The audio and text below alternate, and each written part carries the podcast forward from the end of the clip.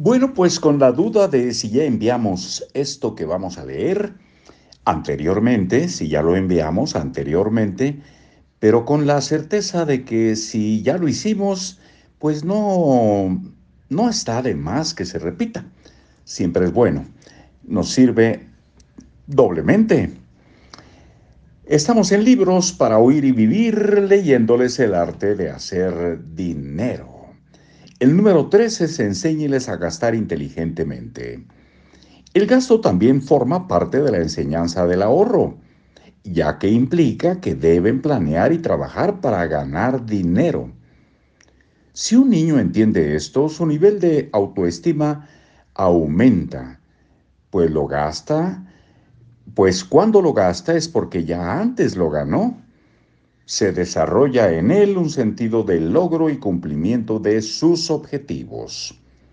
Saber comprar significa adquirir cosas que también mantengan su valor de venta en el futuro.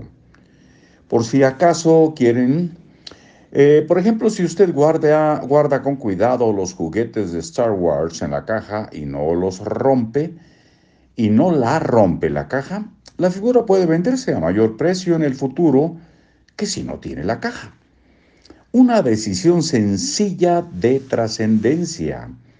El 99% de los niños no compran juguetes con la intención de venderlos, pero es bueno que lo sepan aunque nunca los vendan.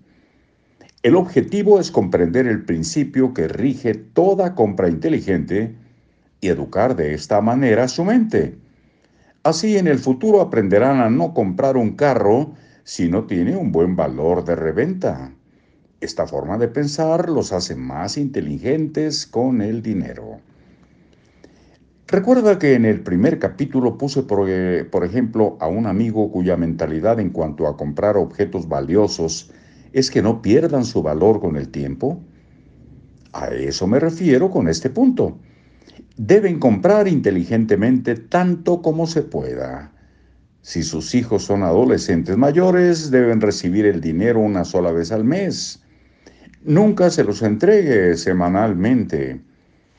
A esa edad necesitan aprender ya a administrar mensualmente su dinero.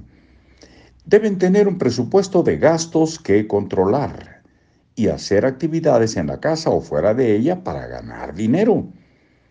Asimismo, tienen que aprender a hacer sus transacciones de dinero en el banco. Enséñeles los principios de contabilidad. Usted o algún amigo que sepa del tema. Es uno de los aprendizajes más poderosos para estructurar su mente. Cuanto más jóvenes, mejor. Los niños pequeños lo asimilan muy fácilmente.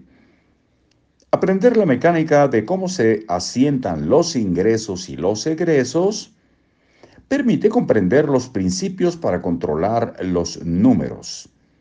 Si usted les entrega el dinero una vez al mes, aprenderán que si gastan todo su dinero en una sola vez, en cosas como arreglos para su carro, comer en eh, restaurantes de lujo o comprar ropa para experimentar eh, no, o comprar ropa cara, experimentarán la presión de no tener dinero para gastar en todo el mes. Aquí con todo el mes hacemos nuestra pausa acostumbrada y mañana nos volveremos a encontrar si ustedes así lo deciden. Hasta luego.